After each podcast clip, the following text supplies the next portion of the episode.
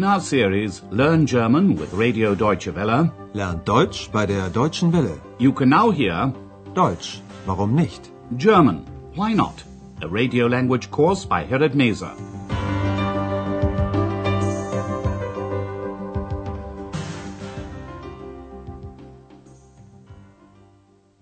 Liebe Hörerinnen und Hörer. Hello and welcome back. Today you can hear lesson four. Impossible. Unmöglich. If you remember, in the last lesson, Andreas was trying to find accommodation for a couple because the Hotel Europa was full. First of all, Andreas suggested calling the Karls Hotel because it's very central. Ich rufe gern für Sie das Karlshotel an. Das liegt sehr zentral. But the woman thought this hotel was too noisy. Andreas then offered to phone a guest house where it would be quieter. Listen to the conversation between Andreas and the woman and pay special attention to the use of the definite article. Ich kann auch eine Pension anrufen. Die Pension König. Und wie ist die? Sehr ruhig. Andreas is glad that he's finished his day's work at the Hotel Europa. He's just put his coat on to go home when Frau Berger, the hotel manageress, comes in. Listen to their conversation. What does Frau Berger ask Andreas?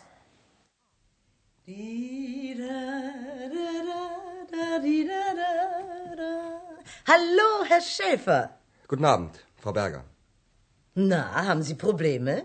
Nein. Wieso? Sie sehen nicht gerade zufrieden aus. Wer? Ich? Ja, Sie. Wer denn sonst? Ich nicht. Also, Sie Bauchredner, erzählen Sie mal. She asks him if he has problems. Na, haben Sie Probleme? Andreas doesn't want to say much, so he answers briefly, No. Why? Na, haben Sie Probleme? Nein. Wieso? Frau Berger says Andreas doesn't exactly look pleased, zufrieden. Sie sehen nicht gerade zufrieden aus. Andreas pretends that he doesn't understand what Frau Berger is getting at and says, Who? Me? Wer? Ich?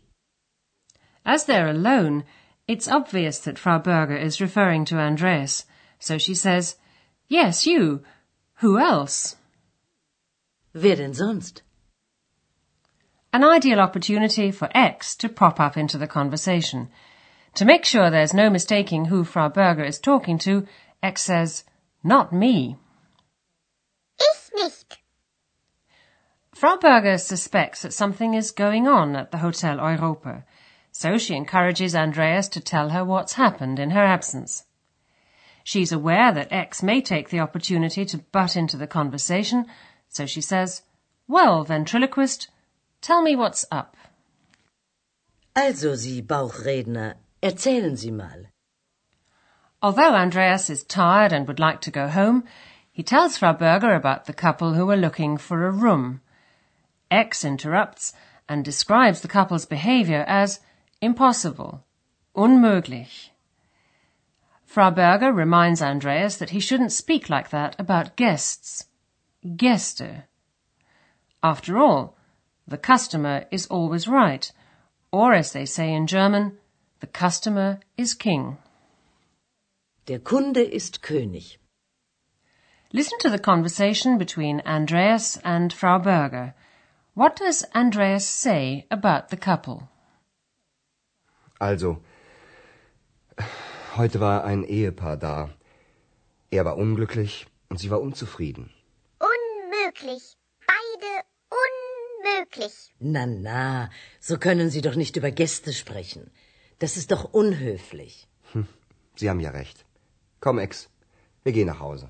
Ach, Ihre Stimme hat einen Namen? Sowieso. Na gut.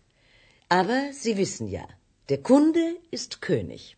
Ich bin der König. Nein, du bist die Königin. Andreas said that the husband was unhappy and his wife was dissatisfied. Listen to the dialogue once again. First, Andreas mentions the couple. Ehepaar. Well, a couple were here today. Also, heute war ein Ehepaar da. Andreas describes the husband as unhappy, unglücklich, and says his wife was dissatisfied, unzufrieden. Er war unglücklich und sie war unzufrieden. X says that both, beide, were impossible. Unmöglich. Beide unmöglich. Frau Berger interrupts and says to Andreas, Well, you can't talk about guests like that. Na, na, so können Sie doch nicht über Gäste sprechen. Andreas agrees. You're right, he says. Sie haben ja recht. If Andreas hadn't been feeling quite so tired, he wouldn't have spoken directly to X while Frau Berger was there. Frau Berger is amused by all this and says, Oh, so your second voice has a name? Ach, Ihre Stimme hat einen Namen? X takes this opportunity to butt in with her favorite word, sowieso, which means obviously or of course. Sowieso. Frau Berger reminds Andreas that the customer is always right, or as she says, you know, the customer is king. Aber Sie wissen ja, der Kunde ist König. X thinks she's being spoken to again. She replies, I am the king. Ich bin der König. But Andreas corrects her by saying, No, you're the queen. Nein, du bist die Königin. Well, we'll leave them to work that one out between them. Meanwhile, let's take a look at two examples of word formation that have cropped up in today's lesson.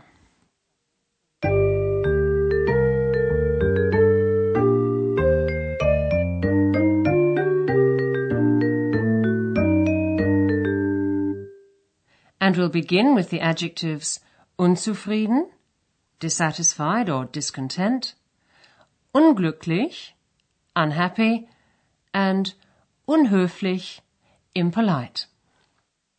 Unzufrieden. Unglücklich. Unhöflich. All three words have the same prefix, un, which reverses the meaning of the original adjective. Sometimes you can see the same equivalent in English. For example, happy, unhappy. But often English forms opposites by adding another prefix. For example, satisfied, dissatisfied, or polite, impolite. Listen to the examples once again. Zufrieden. Unzufrieden. Glücklich. Unglücklich. Höflich. Unhöflich. In order to form the feminine of some masculine nouns, you add the suffix in. The German word for king is Der König. Der König.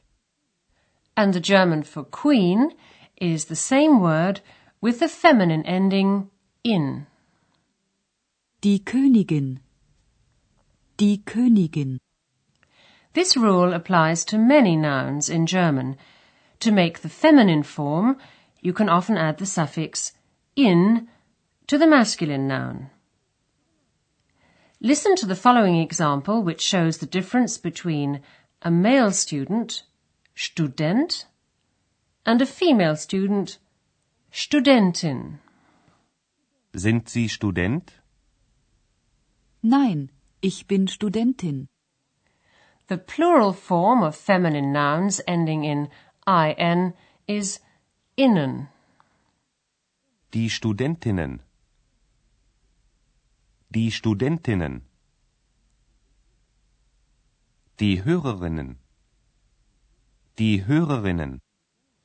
This is why at the beginning of each broadcast we say, Dear listeners, First in the feminine plural form, Hörerinnen, and then in the masculine plural form, Hörer. Liebe Hörerinnen und Hörer.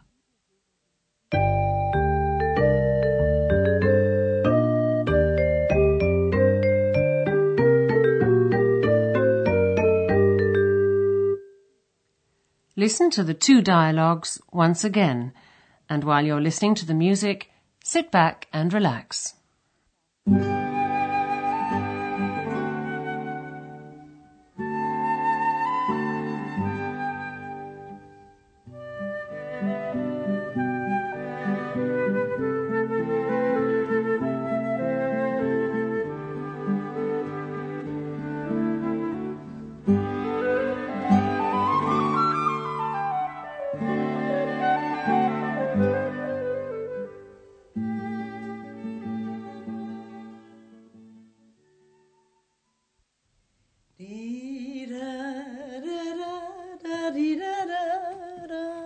Hallo, Herr Schäfer. Guten Abend, Frau Berger. Na, haben Sie Probleme? Nein. Wieso? Sie sehen nicht gerade zufrieden aus. Wer? Ich? Ja, Sie. Wer denn sonst? Ich nicht. Also, Sie Bauchredner, erzählen Sie mal. Andreas tells Frau Berger about the couple who are looking for a room. Frau Berger reminds him that the customer is always right, or as she says, the customer is king. Also, heute war ein Ehepaar da. Er war unglücklich und sie war unzufrieden. Unmöglich. Beide unmöglich. Na, na, so können Sie doch nicht über Gäste sprechen. Das ist doch unhöflich. Sie haben ja recht. Komm, Ex, wir gehen nach Hause. Ach, Ihre Stimme hat einen Namen? Sowieso. Na gut. Aber Sie wissen ja, der Kunde ist König. Ich bin der König. Nein, du bist die Königin. Well, that's all for today. Goodbye for now, and do join us for the next lesson. Die Hörerin ist Königin. Auf Wiederhören. You've been listening to our language course, Deutsch, warum nicht? A production of Radio Deutsche Welle in cooperation with the Goethe Institute in Munich.